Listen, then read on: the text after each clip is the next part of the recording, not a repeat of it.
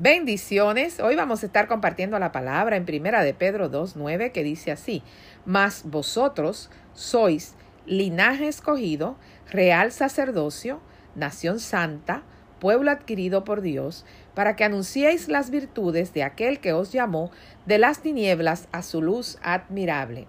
Amén. Bendita palabra del Señor.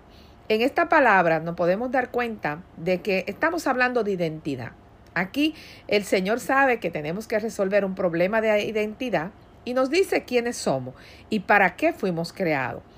Dios nos hizo únicos y sin embargo caminamos por la vida buscando precisamente eso, ser únicos, ser especiales, pero no hemos eh, creado la conciencia de que ya somos únicos, que Dios nos creó para un propósito específico.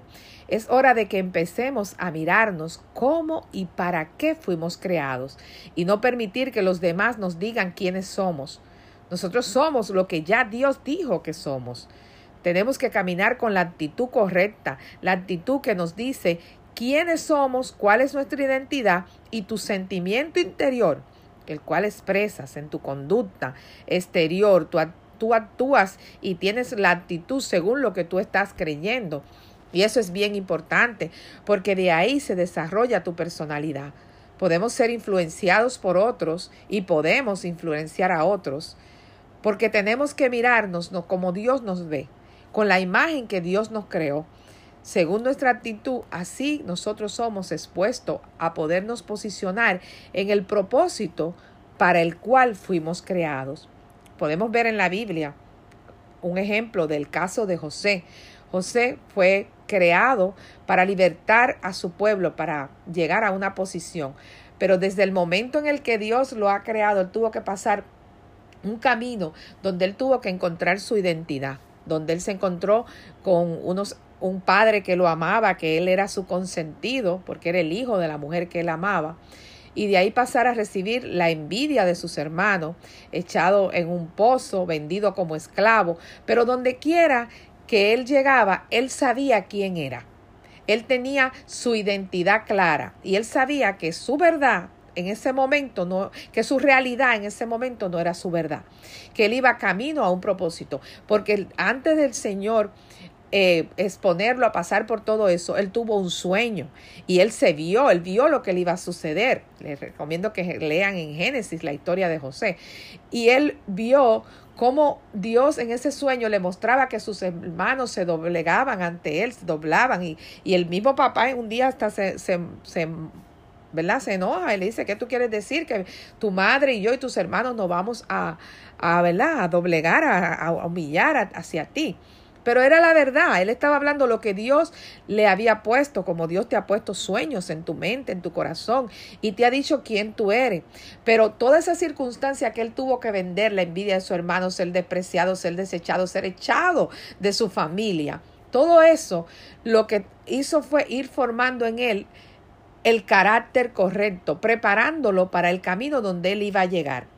Quizás nosotros hoy es fácil leer la historia, pero no sabemos todas las emociones, todo la, por la que él tuvo que pasar para llegar hasta el punto del cumplimiento de su propósito. Y es, eso lo podemos ver en la Biblia. Él logró alcanzar su sueño, porque no importaba el lugar donde lo colocaran, él tenía una actitud de vencedor. Él seguía creyendo, él seguía dando lo mejor de sí, porque Dios dispone estas situaciones para sacar lo mejor de ti. Él sabía quién era. José tenía identidad. José sabía que él, ya Dios le había dicho que no había sido llamado a esclavo, como te ha llamado a ti, como me ha llamado a mí. Algunas emociones nos impiden tener la actitud correcta en las circunstancias que estamos eh, viviendo. Una de ellas puede ser el desánimo, el cambio, los problemas, el temor, el fracaso, el rechazo. Estas te pueden detener porque te llevan a pensamientos que no te dejan verte logrando lo que Dios ha dicho que vas a lograr.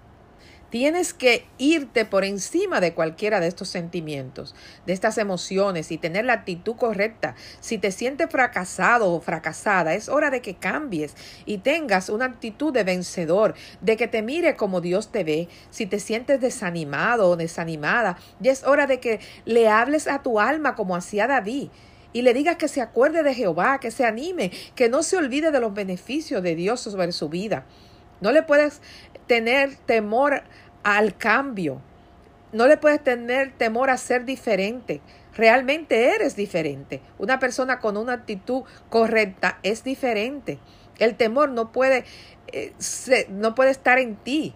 Porque el, verdadero amor echa fuera el temor y el verdadero amor es el amor de Dios por ti. Jehová está contigo como poderoso gigante. Él no te deja ni solo, no te deja sola. Los problemas tampoco lo puedes ver como obstáculo, no lo puedes ver como impedimento para lograr lo que Dios ha dicho, sino como un trampolín para capacitarte para que puedas lograr algo mejor y poder ver la gloria de Dios en tu vida. Tienes que marcar la diferencia en tu vida para que así puedas marcar la diferencia en la vida de los otros. Naciste para ser diferente, para ser líder, para tener una actitud de vencedor, vencedora y vencer en el nombre poderoso de Jesús. Por eso el Señor resuelve en esta escritura tu identidad. Te dice que eres linaje escogido, tú eres del linaje de Jesús, ya tú fuiste escogido para cosas grandes, porque tú eres hija de un Dios, hijo, hija de un Dios grande que piensa bien de ti. No importa lo que tú estés viendo. Si José se llegaba a, a, dejarse cambiar su actitud por la realidad que tenía, jamás iba a llegar a su verdad. No podemos permitir que nuestra realidad cambie nuestra verdad. Y nuestra verdad es lo que Dios dice de cada uno de nosotros, que somos linaje escogido, que somos real sacerdocio, que somos nación santa, que somos un pueblo adquirido por Él para que anunciemos las virtudes de Él, que nos llamó de las tinieblas su luz admirable. No deje que las tinieblas del miedo se apoderen de ti, del fracaso, de los problemas, del rechazo, del desánimo, del cambio.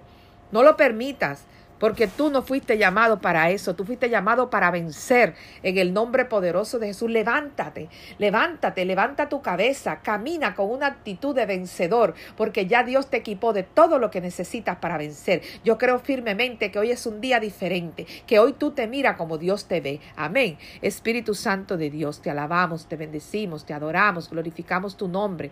Señor, te presento a cada uno de mis hermanos que están al alcance del sonido de mi voz. Señor, yo te pido que tú hoy despiertes en ellos una actitud de vencedor, que se miren como tú lo miras, Padre amado, que se reconozcan que tienen identidad en ti, que reconozcan que son linaje escogido, que son real sacerdocio, que son nación santa, que son un pueblo adquirido por ti, Señor, para anunciar las virtudes de ti que lo llamaste de las tinieblas a la luz admirable, Padre amado.